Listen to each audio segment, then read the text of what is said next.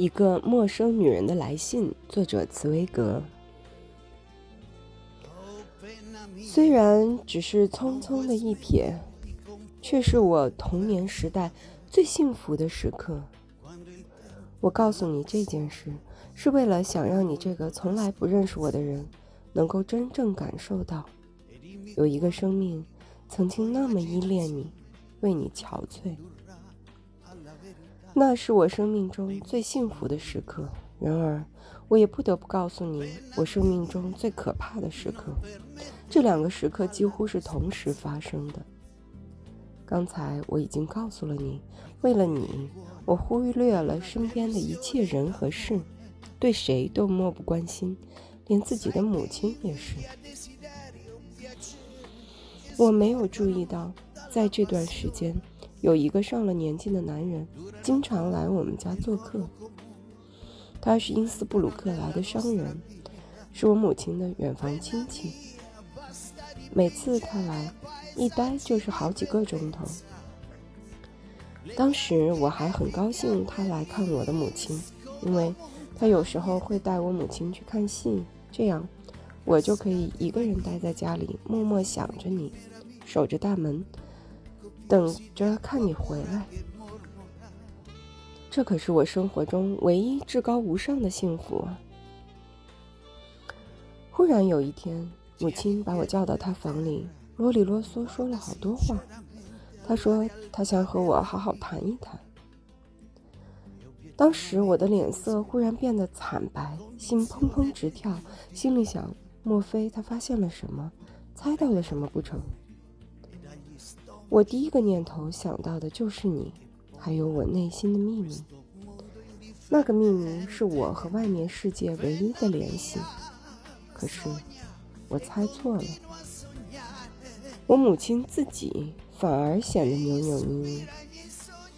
她先温柔地吻了我一下，平常她是不吻我的。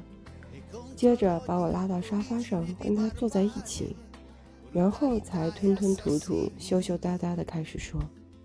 他那个远房亲戚的妻子去世了，最近他向他求婚。他说，他完全是为我着想才决定接受他的求婚。听到这里，一股热血涌上我的心头，我心里只想到你。那我们还住在这里吧？我好不容易结结巴巴地说出这么一句话。不。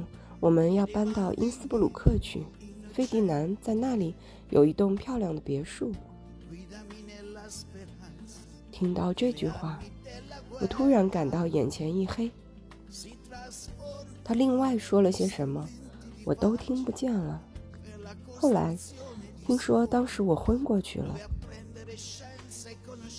那位亲戚在门外等着，我听见母亲低声对他说了几句话。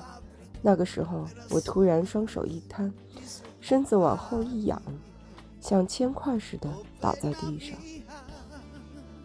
接下来的几天发生的事情都是任凭大人处理，不是我这个完全没有自主权的小孩所能控制的。我真的无法形容这件事情带给我多少的痛苦与无奈。直到现在，一想到当时的情景，我这只握笔的手还是忍不住颤抖起来。我不能告诉他们我内心的秘密，所以在他们眼里，我的反对看起来都只是在使性子、闹脾气、耍心眼儿。没有人愿意理会我，所有的事情都背着我在进行。他们利用我上学的时间搬东西，每次我放学回家。就会有一两件家具被搬走了，或是卖掉了。就这样，我眼睁睁地看着家里被搬得空荡荡的，我在这里的生活也跟着毁灭了。有一天，我回家吃午饭，搬运工人正在包装家具，他们准备把剩下的东西全部搬走。空荡荡的房间里只剩下已经收拾好的箱子，还有替母亲和我准备的两张行军床。我们还得在这里过最后一夜。隔天我们就要乘车到因斯布鲁克去了。在这最后一天，我突然有一种很明确的感觉：如果不能留在你身边，我是无法活下去的。除了你，我不知道还有谁能拯救我。就算用一辈子的时间，我也无法解释清楚当时我心里在想什么。我也没有把握，在这个绝望的时刻，我的脑袋是否还能保持清醒。当时妈妈不在家。我身上还穿着校服，我只记得我突然站起来，全身僵直地走到对面去找你。不，我并不是走过去的，而是有一股磁铁般的内在力量，把手脚僵硬、全身发抖的我吸到你的门前。正如我刚才所说的。连我自己也不知道自己到底想做什么。当时我心里只有一个念头，一心只想跪在你的面前，求你收留我当你的女仆，当你的奴隶。也许你会取笑我，取笑一个十六岁女孩，取笑她那种纯洁无瑕无邪的狂热感情。可是，亲爱的，我只希望你能够明白，当时站在门外。站在寒风刺骨的走廊上，虽然心里害怕的浑身僵硬，偏偏又有一股无形的力量推着我，驱使我走到你家的门前。我运用尽全身的力气，举起颤抖不停的手，按了你的门铃。这场艰苦的奋斗虽然只有短短的几秒钟，对我而言却漫长的可怕。如果你知道这一点，就不会取笑我了。当时，刺耳的门铃声仿佛还在我耳边回响，接下来是无尽的等待，无边的寂静。